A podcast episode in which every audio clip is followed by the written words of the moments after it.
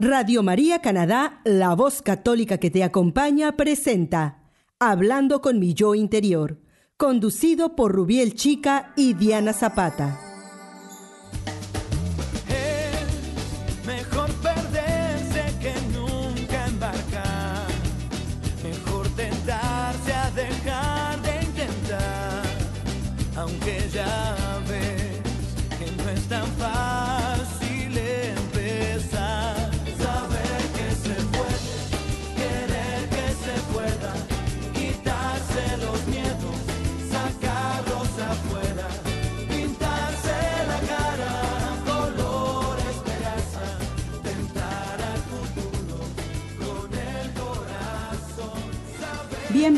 Bienvenidos a un nuevo episodio de su programa Hablando con mi yo interior.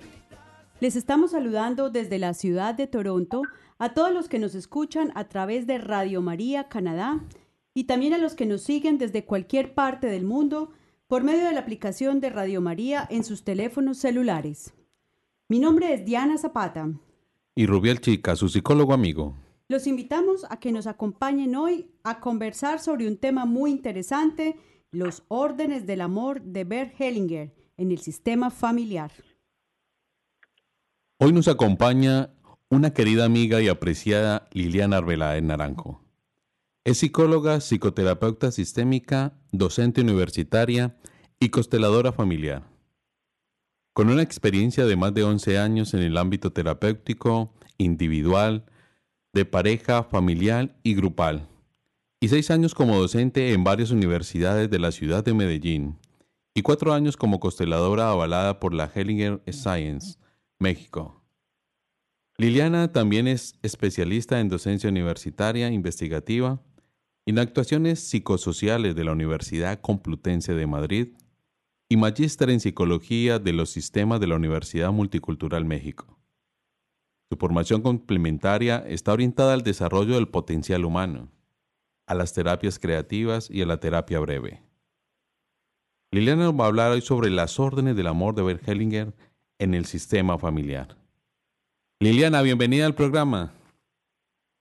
Hola Rubiel, Diana, qué alegría escucharles, muchas gracias de verdad por invitarme y bueno, posibilitar que los espacios eh, geográficos sean, digamos, saldados y acortados a través de los medios virtuales. Estoy muy contenta de estar en este programa para poder compartir con su audiencia. Gracias por atender la invitación, Liliana. Bueno, entonces para que comencemos por el principio, porque todos estamos como un poco inquietos de saber qué es esto de las órdenes del amor y muy principalmente quién es Hellinger y por qué se le atribuye pues como este tipo de, de, terapias o de, o de, conocimientos de sistemas AL. Entonces explícanos quién es Hellinger o quién fue Hellinger y además qué son las órdenes, del, amor? claro. Vale, claro que sí. Gracias también por permitirme pues hacerle honor al maestro Bert Hellinger, alemán, filósofo, teólogo, terapeuta familiar, un hombre con un recorrido muy grande en la terapia familiar sistémica. Eh, se le reconoce como el padre de los órdenes del amor. Él es el padre y precisamente en un libro que estoy eh, terminando eh, y que espero publicar ahorita en diciembre, vamos a hablar también de la madre, de los órdenes del amor o de la madre más bien de las constelaciones. La madre de las constelaciones es Thea Felder, también alemana. Y Hellinger se le conoce como el padre de las constelaciones familiares porque precisamente con su teoría de los órdenes del amor las da a conocer al mundo. Quiere decir, una técnica de la psicología sistémica en el ámbito familiar. Hellinger la toma de Thea Schonfelder que se las presenta en Alemania, en el hospital de Hamburgo, donde los dos eh, pudieron conocerse, y Hellinger las lleva al mundo. Le da ese impulso de lo masculino, las logra sistematizar, logra dar darle a conocer al mundo lo que son las constelaciones. ¿Y qué son las constelaciones familiares? Son una técnica psicoterapéutica que se nutre de la filosofía de los órdenes del amor, que es de lo que ustedes me invitaron a hablar hoy. Y esos órdenes, pues son tres, vamos a hablar durante el programa de ellos, pero son unos mínimos eh, que nos dicen que psíquicamente los sistemas familiares que se acogen a estos órdenes que son de la vida, no son inventados, no son teorías, son órdenes observados en la vida. Eh, Hellinger hizo unas observaciones fenomenológicas eh, con los zulúes en África, durante más de 16 años, pero también todo su trabajo como terapeuta con familias le permitió descubrir que estos tres órdenes son fundamentales para el, desarrollo psíquico eh, adecuado en armonía de una familia. Qué bueno. A ver, nuestro, nuestro programa llega a muchas familias y más familias hispanas. Eh, aquí en Canadá tenemos de diferentes culturas de toda Latinoamérica. Pero qué bueno como explicarles también a nuestros oyentes y a todas estas familias que nos están escuchando en este momento, ¿para qué les sirve a una familia conocer como estas órdenes del amor? Ay, Rubiel, pues mira, yo como terapeuta llevo ya 11 años también de experiencia como terapeuta de pareja, de familia, personas a nivel individual, cuatro como consteladora familiar hice una maestría precisamente en, la visión sistémica y ahí conozco las constelaciones y les puedo decir a los, a los ah, oyentes y a ustedes que desde mi experiencia, precisamente no conocer estos órdenes nos lleva al caos, al conflicto, a las dificultades, incluso a las patologías de orden psíquico y emocional eh, diríamos que en el orden encontramos la armonía y la salud mental y en el desorden pues vamos a encontrar todos los conflictos que hay a nivel de pareja, a nivel de padres e hijos, a nivel de hermanos, a nivel de familia extensa y pues esos desórdenes van a desordenar también el mundo psíquico y emocional y sobre todo las relaciones.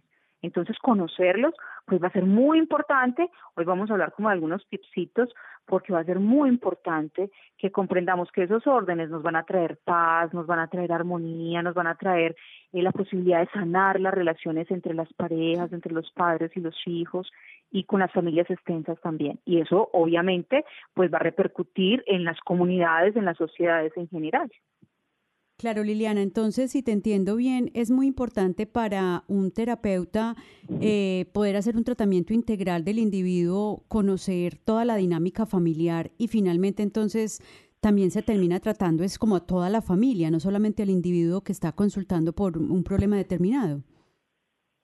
Diana, mira, eh, los psicólogos, igual que los eh, médicos, tenemos especialidades, ¿cierto? Entonces, igual que te encuentras el médico general y el especialista en cardiología, te encuentras también el psicólogo, digamos, general, el psicólogo especialista en trastornos o, psicólogo clínico, eh, y también los especialistas, por ejemplo, en familia o en pareja o en niñez.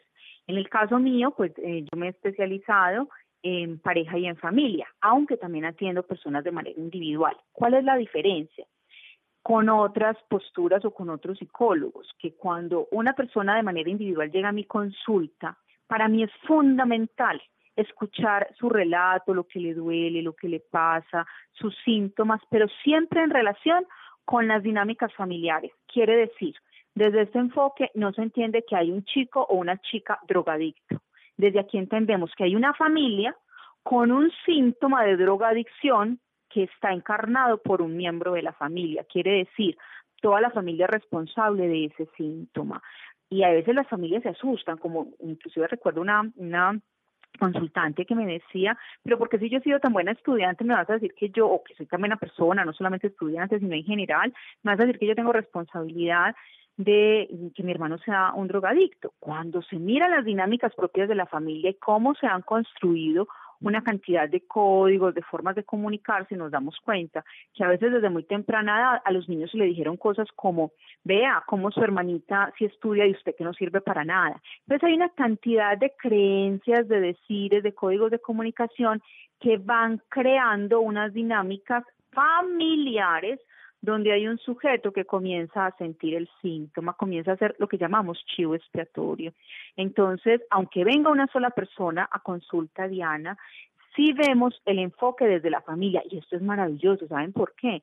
Yo le digo a las familias, no se asusten, porque es que cuando vemos que tenemos responsabilidad, también tenemos la posibilidad de solucionar.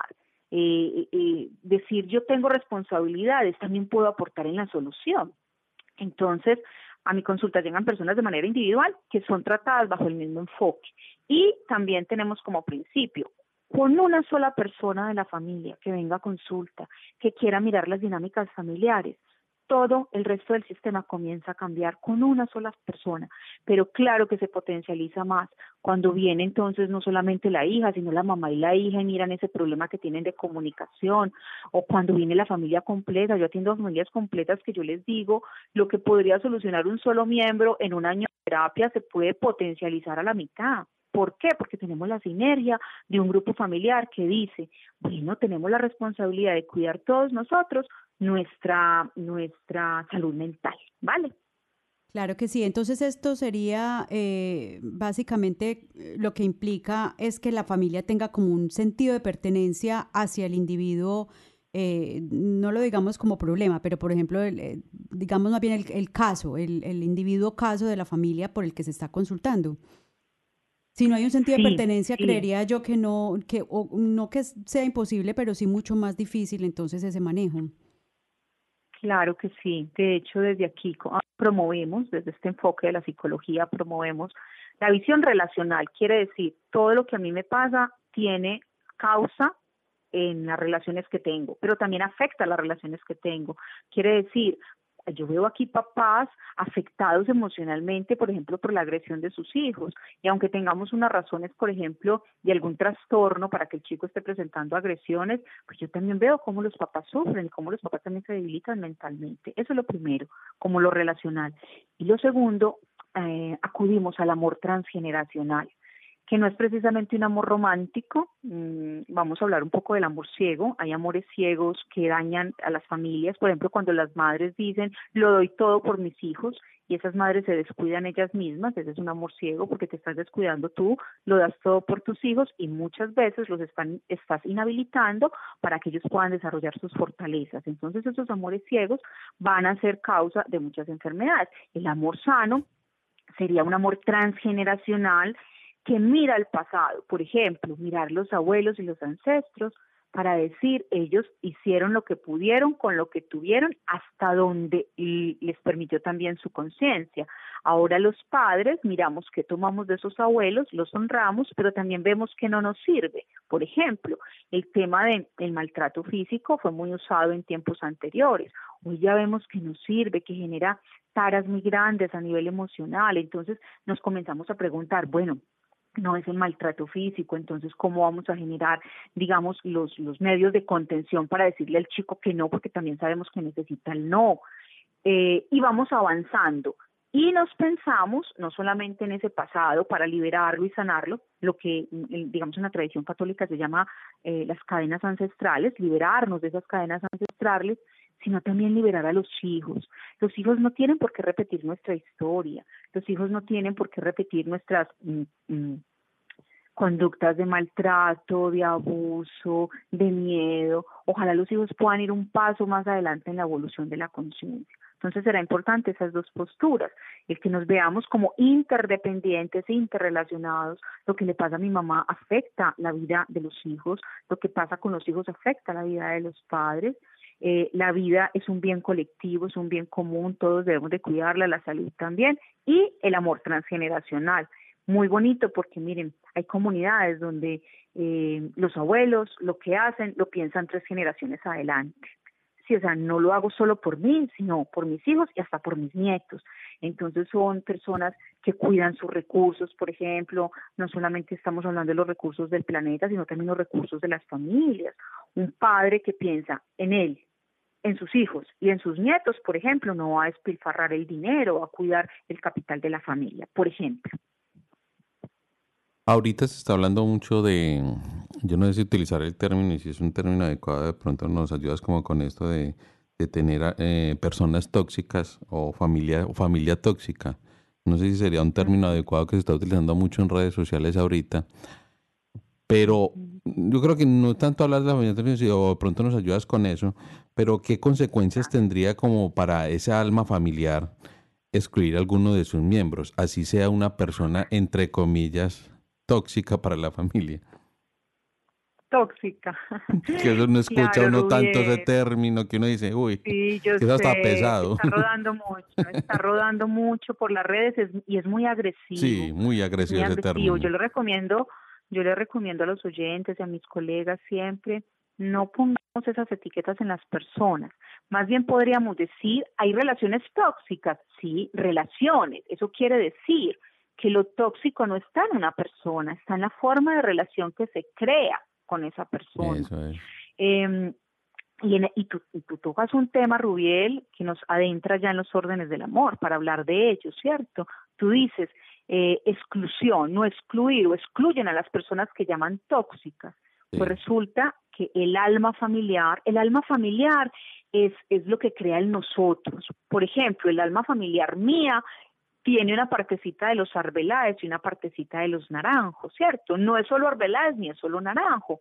Eh, el alma de mi hermano y mía y de mi padre y mi madre, pues crea como un alma colectiva y así todas las familias tienen un alma, un alma colectiva que tiene espacios de luz, o sea, de valores, de cosas muy importantes que los potencian, pero también espacios de sombra, quiere decir de efectos, de asuntos de secretos, de cosas escondidas, de las que no se hablan, de las que hay vergüenza, culpa y miedo, ¿cierto?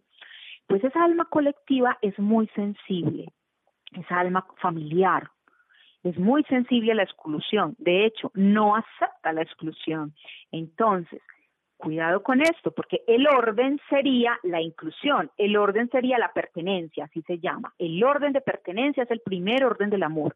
Entonces, a los oyentes, aquí una clave, no hay que excluir a nadie de nuestra familia. ¿A quiénes excluimos generalmente? ¿De qué personas no hablamos? ¿De qué personas queremos guardar el secreto? generalmente de los que llaman ovejas negras. Eso es la que es. Cierto, es el, oveja negra, el que hay que esconder.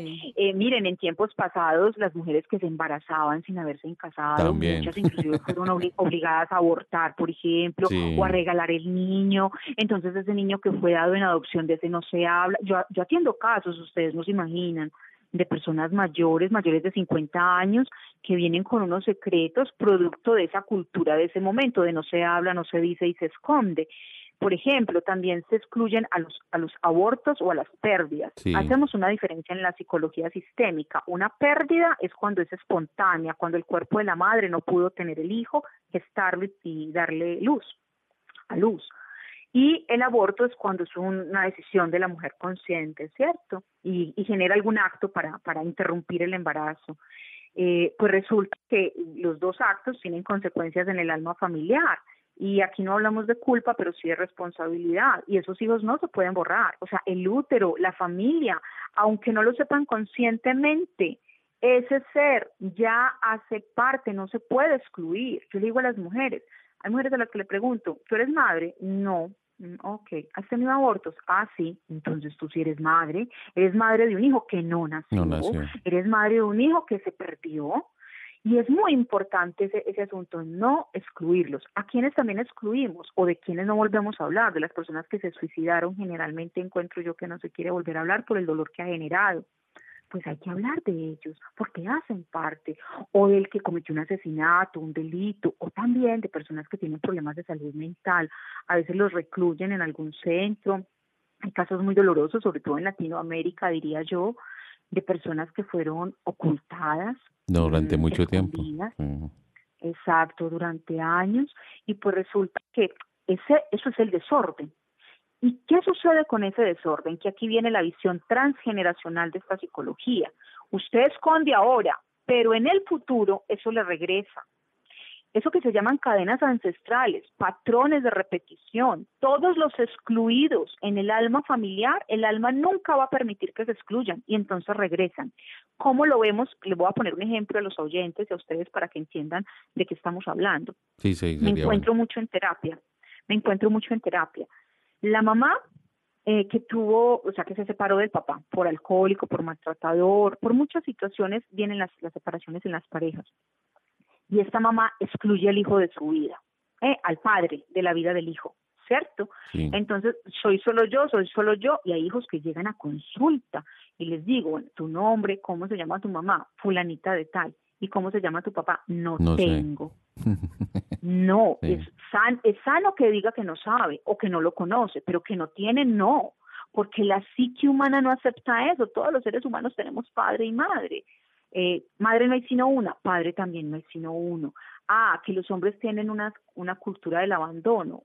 Sí, eso es real. Las madres mm, se quedan más con sus hijos, pero padre también no hay sino uno. Cuando yo excluyo al padre de mi vida, porque se fue, porque era un alcohólico, porque era un maltratador, todas las razones que podamos tener, pero cuando lo excluyo, cuando no lo acepto, cuando no digo, ese es mi padre, aunque sea un alcohólico, o esa es mi madre, porque también me he encontrado historias de madres excluidas, miren lo que va a pasar.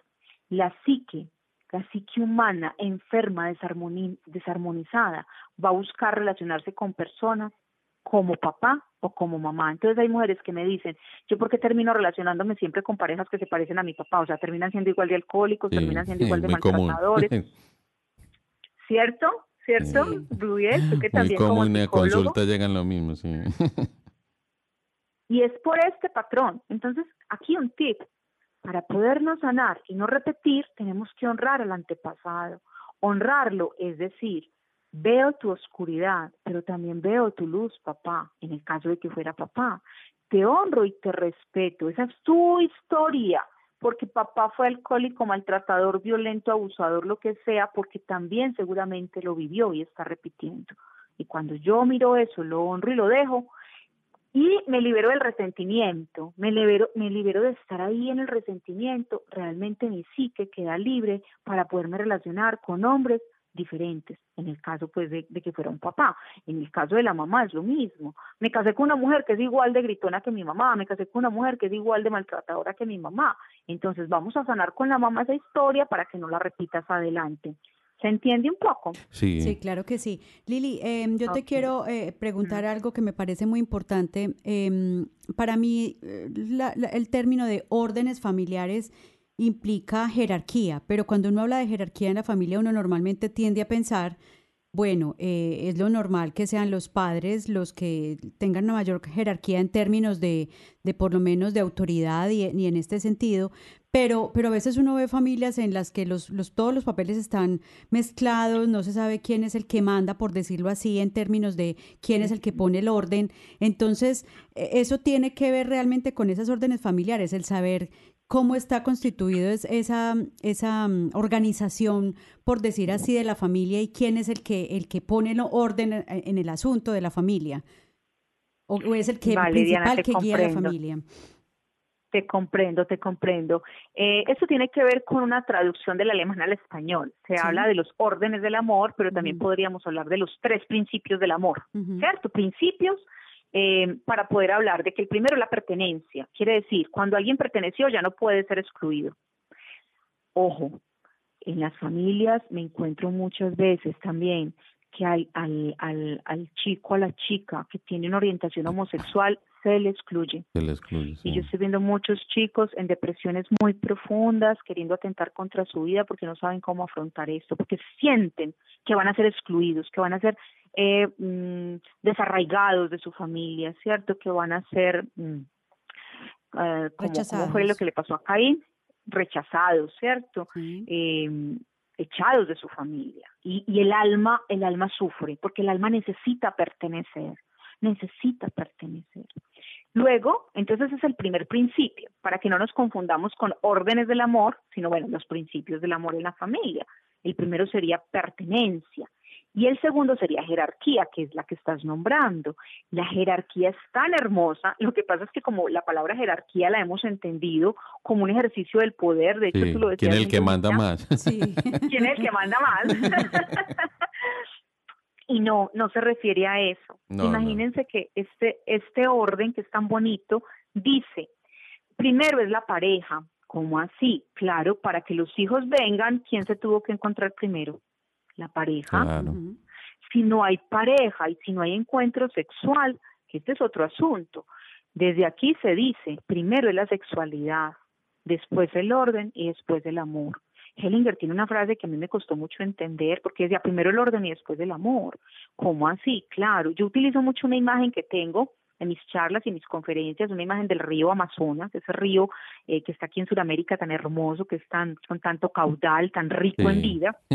Y utilizo esa imagen que invito a los, a los oyentes que se imaginen ese río hermoso, eh, lleno de vida. ¿Qué sucede si ese río que es lleno de vida, uno de sus límites se desborda? ¿Qué pasa con esa vida? ¿En qué se convierte? Mm. En caos, en, muerte, ¿cierto?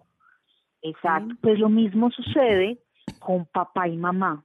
Papá y mamá son dos pilares fundamentales que dan orden. Antes de amar a los hijos, hay que generarles em, estructura y orden. En los hogares más desordenados es donde más múltiples problemáticas psicológicas hay. Y cuando hablo de orden, no es de rigidez, es de la norma, es de la claridad de los acuerdos, es del respeto por la norma. Entonces, primero el orden, después el amor, porque cuando primero es el amor y no el orden, ese amor enferma, así como el río Amazonas, que si no tiene los límites, eso que es tan maravilloso que lleva vida, trae muerte. ¿Listo? Entonces volvamos a la jerarquía. La jerarquía, muchachos, habla de que primero son los mayores, en esta cultura no nos han enseñado a respetar a nuestros mayores. Esta es una cultura de la juventud, tenemos eh, enaltecida la juventud y resulta que los mayores están perdiendo el lugar y ese lugar es vital en las familias. No, ojo aquí es la diferencia, no para que el mayor grite, mande y manipule a los jóvenes, que es como se ha entendido la jerarquía, sino que ser mayor, ser mayor en una familia es que toda mi experiencia de vida la pongo a disponibilidad de los más pequeños. Es que mi experiencia de vida la pongo para proteger y cuidar el desarrollo de los pequeños. Eso es jerarquía. Entonces miren qué diferente, no es mamá grita porque es la que tiene la jerarquía, no, mamá está obligada a cuidar porque es la que tiene la jerarquía, a acompañar. Entonces ese orden de la jerarquía, cómo se trastoca y cómo trae enfermedad y problemas a la familia. Por ejemplo, cuando las mamás y los papás se convierten en adolescentes amigos de sus hijos. Así es. Como decimos en Colombia, los parceros. Los no, el papá y la mamá nos... Eso. yo soy muy amigo de mi hijo, siempre llegan a consultar. yo soy muy amigo de mi hijo, sí. sí No, no. Ser amigo del hijo es desocupar el lugar del padre. El hijo puede tener muchos amigos. El padre puede ser amoroso, eso sí, amoroso, comprensivo, con diálogo, pero no puede abandonar su lugar de padre, porque es que el amigo o el parcero no va a hacer uso de la norma, no va a hacer uso de los límites. Y un papá, esa es su tarea. Como el río, vuelvo al río. Necesitamos los dos límites que nos contengan. Si papá y mamá no están ahí como límites amorosos, nos vamos a desbordar. Entonces va a ser muy importante que esa jerarquía esté al servicio de los menores. Y también sucede otro desorden que me encuentro mucho, que los hijos se creen los papás de los papás, pequeños tiranos que están diciéndole al papá de la mamá cómo se visten, qué hacer, qué no hacer, o sea, los papás sometidos al orden, a, a las órdenes de los hijos. Y ahí hay un desorden gravísimo, porque luego sus papás se infantilizan, hasta se enferman. Yo tengo mujeres ya mayores enfermas, enfermas porque sus hijos las han maltratado tanto que ya perdieron su propia fuerza, ¿cierto? Y aquí hay una trampa grandísima. Un hijo que maltrata a su padre o a su madre y que se pone por encima de ellos pierde fuerza. ¿Por qué? Porque resulta que cuando la psique necesita mirar para atrás para tomar fuerza, así como un árbol toma fuerza de sus raíces, cuando uno no tiene raíces o las ha maltratado, pues ¿qué pasa con los frutos? ¿Qué creen que va a pasar con los frutos? Se caen, se secan rápido. Exacto, exacto, Diana. Y así funciona la psique. La vida es la gran maestra y nos enseña. Ahora mismo tengo una consultante que viene y me pregunta, pero ¿por qué si tengo todas las condiciones para estar bien, mi economía no fluye? Venga, miremos. Y cuando miro, claro, tiene una relación con la mamá en la que ella se cree la mamá de la mamá. No, no somos las mamás de nuestras mamás. Mamá haga, mamá deje. No, somos los hijos. Quiere decir, mamá tiene la experiencia para tomar sus decisiones, mamá es la grande, mamá es la que puede hacerse cargo de su vida. También pasa que los papás se infantilizan, sobre todo cuando los hijos de pronto tienen mejores condiciones económicas, han estudiado un poquito más. Y yo digo, ah, usted puede tener los títulos que usted quiera, pero su papá y su mamá son su papá y su mamá aunque no hayan ido a la escuela. Y si usted respeta eso, su psique va a estar sana. Si usted respeta eso, usted va a estar bien. Y lo otro es que cuando usted llegue a lugares donde hay jerarquía, quiere decir al mundo laboral, usted va a saber respetar la jerarquía. Yo me lo encuentro, yo asesoro también empresas y parte de los problemas que tienen con los líderes, con los directivos, es que generalmente son personas que como no aprendieron a respetar la jerarquía en su casa, tampoco la respetan en ninguna parte. Entonces vamos entendiendo la jerarquía, cómo es importante entenderla, no para usar, no para mandar, sino para cuidar y para honrar. Excelente. Muy bien. Entonces, en ese orden de ideas, uno finalmente cuando ve ciertas personas de las cuales uno no conoce pues su entorno familiar ni sus antecedentes eh, personales, uno ve unos comportamientos muy erráticos y uno a veces dice, pero ¿será que es que en la casa es así? Entonces ahora entiendo porque uno siempre tiene esa teoría como de eh, esta persona no es un hecho aislado, tiene que venir de un entorno que es em, negativo, que es nocivo y que por eso se comporta frente al mundo de esa manera. Así es, Diana, no somos hechos aislados, somos seres que nos construimos socialmente. Un niño al que nace y se le deja solo se muere. El ser humano necesita de los otros para sobrevivir y para construirse como ser humano. Y esa construcción nos va dejando todos esos patrones. Por eso cuando la gente llega a consulta y me dice, ¿usted me atiende al niño? Siempre le digo, yo atiendo al niño, pero con papás. O sea, yo no atiendo al niño porque el niño está presentando síntomas de lo que es la relación del papá y de la mamá o de la familia en general. Los niños son unas esponjitas que hasta los siete años están absorbiendo todos los patrones. Es que ellos vinieron sin saber cómo era ser un ser humano. El papá y la mamá son los entrenadores. ¿Y ellos qué van a repetir? Lo que ven en casa.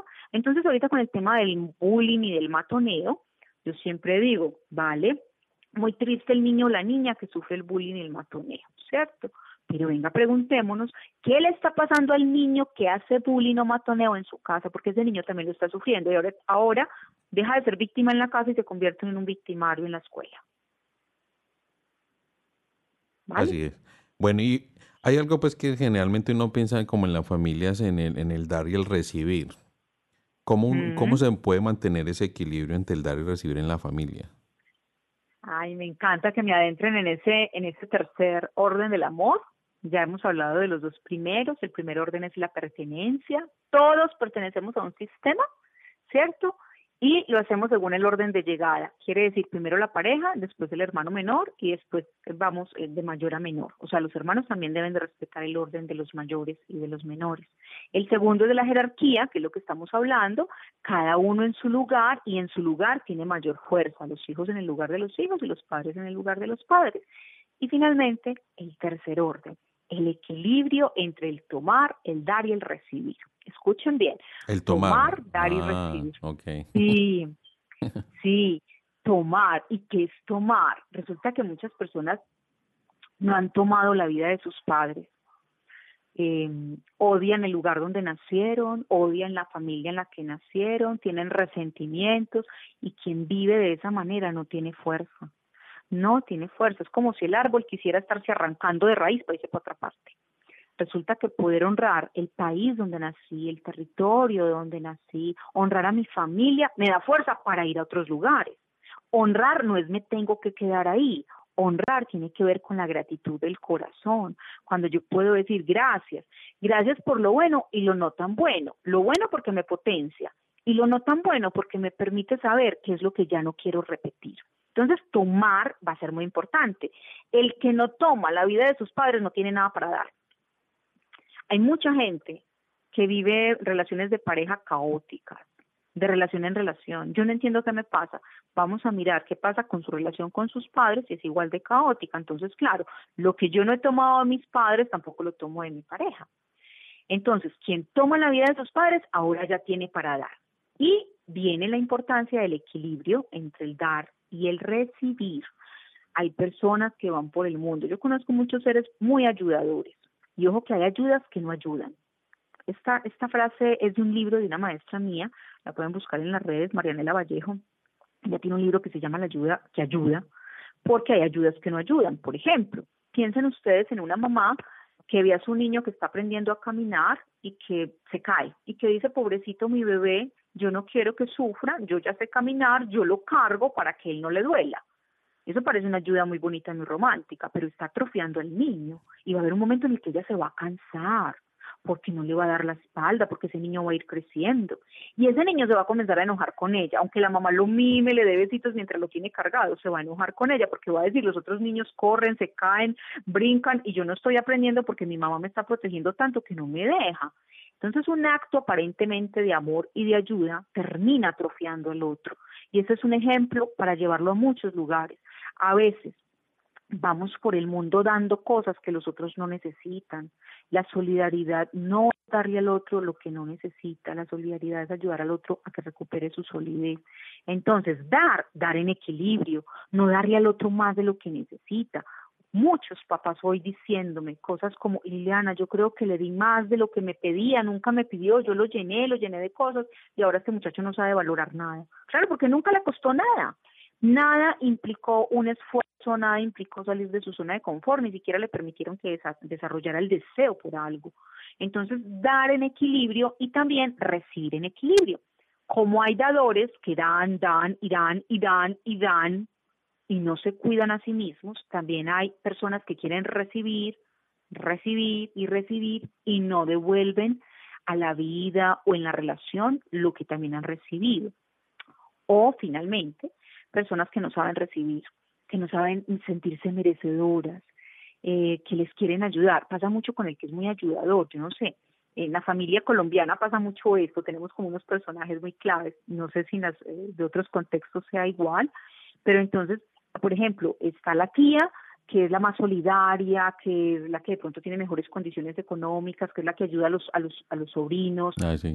Pero a esa tía nadie le da nada, ¿cierto? Termina siendo la abusada de la familia y cuando a ella le van a dar, ella no sabe recibir, no sabe recibir. Entonces miren la importancia del equilibrio entre el dar y el recibir. Los padres damos la vida, los hijos las, la tomamos. Y luego en las relaciones de pares, por ejemplo de pareja, hay parejas que dicen, Liliana, ¿por qué esa mujer se fue si yo se lo di todo? Pues precisamente por eso, porque la sobrecargaste con tanto que no permitiste el equilibrio entre el dar y el recibir, tú la llenaste con todo. El equilibrio sano es te doy un poquito y tú me das otro poquito, me das un poquito y tú me das otro poquito y así vamos construyendo el nosotros. Muy bien, quedó claro o me, me hice entender. todo, todo está muy claro y de todas maneras esto es un tema muy extenso y también muy, muy bonito de, de, analizar y de aprender y, y desafortunadamente pues el, el, tiempo en la radio es corto, entonces eh, bueno, hasta aquí desafortunadamente llegamos en el día de hoy, pero ya para terminar y rápidamente Liliana, ¿qué consejitos les podemos dar a nuestros oyentes como para que fortalezcan estos órdenes del amor eh, al interior de sus familias? Sí, importante. Para terminar, revisemos en la familia a quienes hemos excluido y comencemos a hablar de ellos. Comencemos a hablar de esos que no hablábamos antes. Eso va a sanar a las nuevas generaciones, ¿vale? Muy importante, respetar la ley de la jerarquía ocupa el lugar que te corresponde. Esa es la dirección que el universo te dio. Si ocupas ese lugar, vas a tener toda la potencia para todos tus proyectos. Tu psique y tu cuerpo van a estar integrados en unidad. Tu psique no va a estar diciendo, yo soy la mamá, soy la hija, o sea, no vas a estar embolatado en la vida dando vueltas, sino que tienes claro, soy hijo de esta familia, eh, no voy a ocupar otros lugares. Y finalmente, eh, sé muy cuidadoso, muy cuidadosa con la gratitud. Eh, la gratitud nos va a traer la ley del equilibrio entre el tomar, el dar y el recibir. Toma la vida que te dieron, que es el regalo más maravilloso, la vida que te dio papá y mamá, tal como son. Ellos no son ni ángeles ni demonios, son humanos, humanitos, y tú también eres un humanito. Toma la vida en el país donde naciste y luego podrás ir a otros lugares en paz. Da en equilibrio, no des lo que el otro no necesita y recibe con amor y con gratitud lo que se te da, ojo, sin entrar tampoco en desequilibrios, que ese, ese, ese principio del equilibrio es muy sensible. Básicamente eso tendría que decirles y me gustaría terminar mm, con una frase muy bella de Hellinger que dice, eh, la mayoría de nuestras conductas son producto de las repeticiones de patrones familiares inconscientes, que por amor ciego o desordenado estamos destinados a repetir. La única forma de salir de esos desórdenes es el amor y la conciencia. Claro que sí, qué bonito. Liliana, muchísimas gracias por tu tiempo. esperamos que en alguna otra oportunidad nos puedas acompañar con, de pronto profundizando este mismo tema o otros temas muy interesantes que sabemos que, que manejas muy bien y con los que ayudas a tantas personas. Gracias y bueno, eh, hasta la próxima oportunidad. Muchas gracias, Diana. Muchas gracias eh, Rubiel, a ustedes, al programa también por abrir esta posibilidad y cuando me quieran invitar siempre con mucho amor. Ok, bueno. Chao. Bueno, queridos oyentes, hasta aquí nuestro programa del día de hoy. Recuerden que los estuvimos acompañando a sus amigos Rubiel y Diana y estuvimos hablando sobre los órdenes del amor. Esperamos pues que les haya interesado y les haya gustado este tema. Muchas gracias por recibirnos cada semana en sus hogares o en sus sitios de trabajo. Permanezcan en sintonía de la emisora Radio María Canadá. Envíenos sus comentarios al email hmi.radiomaria.ca y denle like o me gusta a los audios de la página de Radio María Canadá. Radio María Canadá La voz católica que te acompaña.